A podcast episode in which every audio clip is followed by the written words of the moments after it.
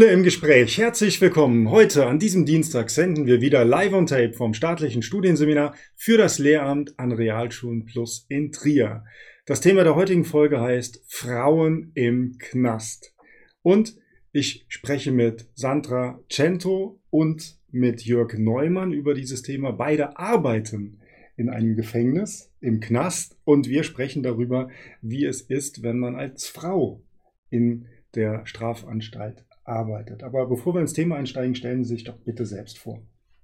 Ja, mein Name ist Sandra Cento und ich arbeite seit drei Jahren in der Jugendstrafanstalt in Wittlich. Anhängig ist auch die äh, Justizvollzugsanstalt, wo die Erwachsenengefangenen untergebracht sind. Meine Fächer sind Deutsch als Fremdsprache und Musik. Mein Name ist Jörg Neumann. Ich arbeite seit 2010 im Strafvollzug in Wittlich, auch in der Jugendstrafanstalt und in der Erwachsenenanstalt.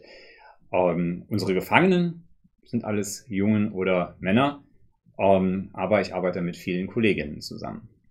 Und das in Vorgesprächen habe ich erfahren, das ist ähm, eher eine neuere Entscheidung. Vor einigen Jahren, Jahrzehnten war es eher so, dass männliche ähm, ja, Bedienstete in der Strafvollzugsanstalt gearbeitet haben und es sind immer mehr Frauen.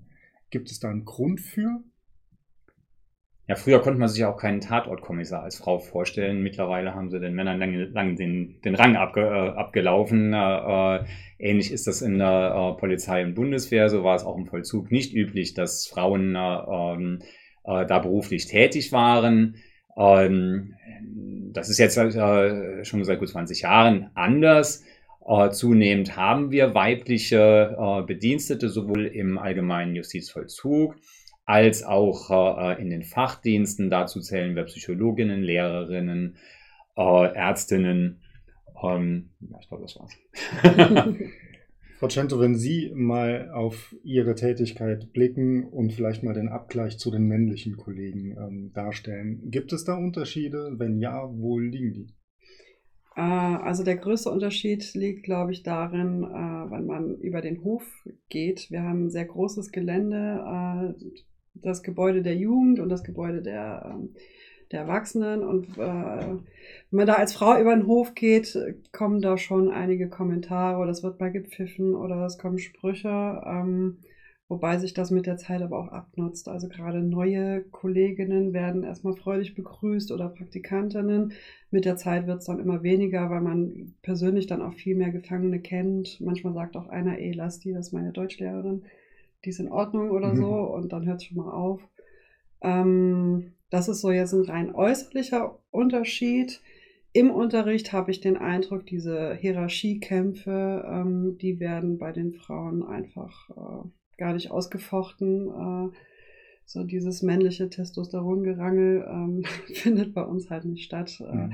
Im Gegenteil, man ist halt oft, äh, oder habe ich den Eindruck, dass man schon mal als Mutterersatz gesehen wird, äh, mhm. so als weibliche Lehrkraft. Also eher Bezugsperson, als vielleicht ein Mann es sein könnte. Herr Neumann, äh, diese, ja, diese Rangkämpfe oder sowas, in, inwieweit nehmen Sie die als Mann wahr? Ja, es ist ein bisschen unterschiedlich. Äh, ich spreche jetzt mal über den Unterricht. Ähm, äh, schwierig sind vor allen Dingen Klassen, die ähm, ausschließlich aus Jugendlichen äh, bestehen. Da wird schon öfter mal äh, ausgefochten, wer der Stärkste und äh, in der Rangordnung Höchststehende ist. Ähm, bei den Männern, die an, äh, also Erwachsenen, die an Kursen teilnehmen, äh, die bringen da meist Ruhe rein. Äh, die sagen, ich weiß, warum ich jetzt hier bin und das ist meine letzte Chance für zum Beispiel ähm, den, äh, die Berufsreife ähm, zu erlangen. Ähm, und ihr Jugendlichen, ihr nervt mich jetzt nicht. Äh, ähm, äh, die bringen so ein bisschen Ruhe rein. Bei den Jungs wird es jede Woche neu ausgefochten, äh, ähm, wer da der Stärkste ist und das meiste zu sagen hat. Äh, äh, insgesamt denke ich aber, äh, dass man es sich von draußen ähm, schlimmer vorstellt, als es tatsächlich ist. Mhm. Sie nicken, also wirklich Angst haben Sie in Ihrem Berufsalltag nicht oder gibt es solche Situationen? Mhm, es gibt sie sehr, sehr selten. Ähm, wir, ich ja, ich glaube, ich kann da für uns beide sprechen. Wir versuchen viel über die Beziehungsebene zu erreichen. Wir sind jetzt nicht, zum Glück alle im, im, im Kollegium, äh, sind jetzt nicht die super autoritären Lehrer, die mhm. reinkommen und sanktionieren, obwohl wir es könnten. Äh, mhm. wir hätten einige Sanktionsmöglichkeiten, aber wir setzen eigentlich eher auf die Beziehungsebene, auf äh, äh fördern, bestärken. Ähm, und damit kriegt man wenn, wenn eine Situation sich ein bisschen aufheizen sollte, die Situation dann oft auch wieder beruhigt. Mhm. Ähm, mir persönlich ist es auch schon passiert, wenn jemand respektlos mir gegenüber aufgetreten ist, dass dann andere Gefangene eingesprungen sind, gesagt haben, ey, hör auf, ähm, hör auf, dich so respektlos zu verhalten, die, die macht hier ihren Job, die macht das gut und jetzt mhm. lass die in Ruhe. Es wird dann oft so untereinander geklärt. Also geht's, geht's dir auch so? Ja. ja. Ich erinnere mich an eine Anekdote. Ähm, äh, Im Pausenraum erzählte der evangelische ähm, Pfarrer, dass er mit der hübschen Sozialarbeiterin nicht wieder einen Kurs anbietet. Äh, und die Kollegen fragten, ja, was war denn? Ja, es gab eine Schlägerei und alle Gefangene haben sich schützend vor die Kollegen, äh, Kollegin gestellt, aber keiner vor ihnen. ähm, also es ist durchaus so, äh, dass wenn jetzt wirklich äh, äh mal es zu Handgreiflichkeiten kommt, dann in der Regel unter den Jugendlichen oder unter den Gefangenen. Also da bist du als Lehrer eigentlich außen vor. Das habe ich noch nie erlebt, dass jetzt gegenüber uns äh, irgendwie eine Handgreiflichkeit mhm. da, äh, da, unternommen würde. Wir sind allerdings Lehrer, die beständig äh, ein ähm, äh, Funkgerät am, am, Gürtel tragen, das mit einem Alarmknopf ausgestattet ist. Äh, ähm, würde es äh, zu einer gefährlichen Situation kommen, äh, ist sehr schnell ein Alarm ausgelöst. Äh, und dann rückt die Kavallerie an. Also dann kommen die Kollegen dann auch tatsächlich gerannt. Das ist äh, innerhalb kürzester Zeit äh, haben wir dann Unterstützung äh, und dann wird so eine Situation auch dann geklärt. Mhm. Ähm, wie gesagt, im, im, Rahmen des Unterrichtes, zehn Jahre jetzt, gut zehn Jahre, ist mir das noch nie passiert. auf dem Hof gibt es das schon das ein oder andere Mal häufiger. Mhm. Man kann noch dazu sagen, wenn wir den Alarm auslösen, dann kommen wirklich viele Kollegen. Also es mhm. sind dann nicht drei oder vier, sondern alle verfügbaren Kollegen in Uniform. Das können dann schon mal bis zu 30 Personen sein und das ist total eindrucksvoll. Mhm. Und äh, diesen Alarmfall möchte niemand auslösen. Mhm. Ähm, und deswegen ist irgendwie die Situation geklärt, die Hierarchie ist geklärt und oft äh, versucht man es dann gar nicht als Schüler. Mhm. Ich finde, in einer in einer äh, Regelschule kann man schon noch ein bisschen einfacher die, die Regeln testen und gucken, mhm. wie weit man gehen kann. Bei uns sind die Konsequenzen dann schon ja. eindrucksvoll. Mhm. mhm. Ähm, sprechen wir vielleicht jetzt über diese Beziehungsebene. Sie haben gesagt, Sie sind eher so der Ansprechpartner, vielleicht eher als Männer vielleicht. Ähm, wie geht, gehen Sie denn damit um, wenn halt diese Jugendlichen vielleicht ihr Herz öffnen und da erfährt man ja, glaube ich, schon Dinge, die vielleicht nicht so einfach zu verkraften sind. Da geht es vielleicht um Gewalt, um Drogenproblematik, Schuldnerproblematik. Ähm, ist, ist das für Sie ein Problem? Und jetzt spreche ich aber auch den Mann gerne an. Ist das ein, eine besondere ähm, Herausforderung, der man sich stellen muss, wenn man hinter Gittern arbeitet? Ähm, ich muss noch kurz hinzufügen, also ich sehe mich jetzt nicht eher als Bezugsperson für mhm. die Erwachsenen als mhm. meine männlichen Kollegen. Ich glaube, wir sind da alle gleichermaßen mhm. Bezugspersonen.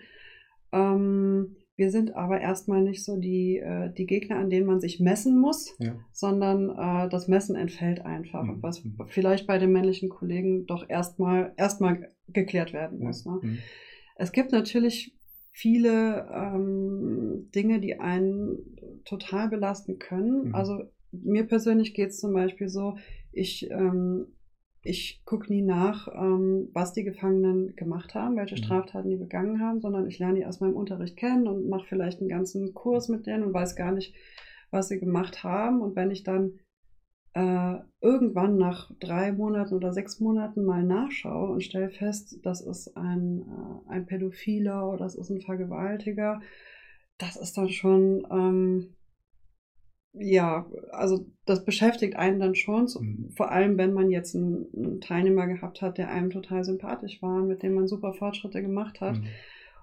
Ähm, da muss man es, glaube ich, schaffen, diese Geschichten nicht mit nach Hause zu nehmen und ähm, sich da, ja, da eine gewisse Distanz zu äh, aufzubauen. Mhm. Man sagt, okay, das, das ist halt so und äh, ja, man, man grenzt sich davon ab. So Ja. bisschen. Wichtig an der Stelle ist natürlich, äh, wenn jemand sich für eine Ausbildungsmaßnahme oder eine Bildungsmaßnahme bei uns bewirbt, dann entscheide nicht nur ich als Lehrer, dass derjenige bei mir in den Kurs kommt, sondern auch derjenige, der auf der Abteilung, auf der, äh, auf der Abteilung für denjenigen zuständig ist. Äh, Das heißt, da findet eine gewisse Auswahl statt. Äh, Okay. ähm, Ich muss mich dann nicht informieren, na, ähm, dass derjenige nicht aktuell gefährlich ist, sondern das passiert dann auch in einem, in einem Austausch. äh, ähm, äh, Das läuft über eine Bewerbung und das wird geprüft. Äh, Insofern muss ich für die aktuelle Stunde jetzt das nicht wissen. Wir haben die Leute im, äh, im Kurs, die man in den Kurs auch nehmen kann, sodass die Mitschüler oder wir nicht gefährdet sind, weil jetzt unter Umständen eine Psychose vorliegt oder so. Ja. Ähm, ja, dann das Thema der Folge ist ja als Frau im Knast arbeiten. Ähm, würden Sie das jeder Frau raten aus Ihrer Sicht? Oder was sollte eine Frau oder vielleicht auch ein, ein Mensch, ein Lehrer mitbringen, um im Knast zu arbeiten? Und ähm, welche ähm, Personen sind vielleicht nicht dafür geeignet? Mhm. Also äh, grundsätzlich ist es so, auch im allgemeinen Vollzugsdienst, also was man früher als Schließer ähm, Mhm. bezeichnet hat, äh, sollte man nicht zu jung sein. Also man sollte Okay. nicht ähm, äh, ohne eine gewisse Lebenserfahrung ähm, diesen Beruf ergreifen. Das, aus dem Grund müssen ja unsere Vollzugsbeamten auch äh, schon eine abgeschlossene Ausbildung oder Mhm. was gleich, äh, Gleichwertiges mitbringen, um überhaupt in unsere Ausbildung starten zu können. Das würde ich natürlich auch jedem Lehrer raten, ähm, nicht gleich nach dem Referendariat äh, in den Vollzug zu gehen. Es sei denn, man hat vielleicht schon einiges erlebt und viel gemacht, äh, dann ist es nochmal ein bisschen was anderes. Es gibt natürlich auch Gefangene, die sehr intelligent sind und die sehr manipulativ sind, Mhm. wo man äh, schon mal drauf reinfallen könnte. Ähm, und da bringt so ein bisschen Lebenserfahrung dann doch ähm, einen Vorteil. Ähm, ansonsten würde ich es natürlich jeder Frau raten, ähm, wenn man aber den Eindruck hat, man ist, man ist eher nicht so selbstbewusst unterwegs ähm, und lässt sich schnell einschüchtern von seinem Gegenüber, dann ist, wäre vielleicht, aber dann ist halt die Frage, wie es mit dem Lehrberuf generell aussieht. ne? Ja. man, man muss ja ähm, man muss ja auch mal in schwierigen Situationen standhalten können Mhm. und sich durchsetzen können. Ich denke auch, wenn ich in der normalen Klasse jetzt ähm, arge Disziplinprobleme habe, ähm, wenn dieses, äh, äh, diese Autorität, die ich ja ähm, ausstrahlen muss, egal vor welcher Gruppe ich stehe, ähm, wenn ich die nicht so noch mitbringe, ähm, dann wäre der Vollzug für mich nicht die erste Wahl. Also Mhm. ich denke, ich sollte Erfahrung im normalen Schulwesen haben und so das Gefühl haben, ich fühle mich sicher vor einer, Mhm. vor einer Gruppe, äh, Gruppe oder vor Schülern. Und wenn ich dann bei Ihnen einsteigen würde, dann gibt es ja dann auch oft ein Team oder meist ein Team von erfahrenen Kolleginnen und Kollegen, die mich dann auch wahrscheinlich dann in der Anfangszeit unterstützen und mir erstmal dieses System erläutern und ja, Genau. wie ich damit umgehe. Ja, In den Schulen ist es ja meist so, dass man zur Einarbeitung äh, in den Sommerferien den letzten Freitag zur, äh, zur Konferenz kommt und ab Montag geht's dann äh, ähm, voll los. Das Ja. ist bei uns eben nicht so. Die ersten zwei Monate sind nur Einarbeitung. Mhm. Ähm, für uns ist ganz wichtig, dass wir die Leute auf den neuen Arbeitsbereich einstimmen. Äh, ähm, die bekommen eine Sicherheitseinweisung. Die bekommen ganz viel Unterstützung von, äh, von Kollegen. Es gehört dazu, dass man sämtliche Abteilungen im Vollzug mal kennengelernt hat. Ähm, also wir legen da sehr viel Wert darauf, dass äh, ähm, wir den Leuten äh, die Möglichkeit geben, sich dann auch sicher zu fühlen, weil sie wissen, auf welche Sachen sie aufpassen müssen. Mhm. Und ich kann, das weiß ich, mit Ihnen Kontakt aufnehmen, mich informieren und Sie haben mir auch schon im Vorgespräch gesagt, es gibt auch die Möglichkeit, sich erstmal in, in Form von einem Praktikum ähm, heranzutesten und zu schauen, wäre das grundsätzlich was für mich. Also diese Möglichkeit besteht ja bei Ihnen. genau. Herzlichen Dank fürs Gespräch. Bei Ihnen bedanken wir uns auch. Nächsten Dienstag gibt es eine weitere Folge Schule im Gespräch hier an dieser Stelle. Sie können uns Feedback hinterlassen an mail at seminar-trier.de. Sie sehen es hier eingeblendet. Herzlich willkommen sind jegliche Rückmeldungen, aber natürlich auch Wünsche für weitere Folgen oder auch gerne Gesprächspartnerinnen und Gesprächspartner. Bis zum nächsten Dienstag bleiben Sie uns gewogen.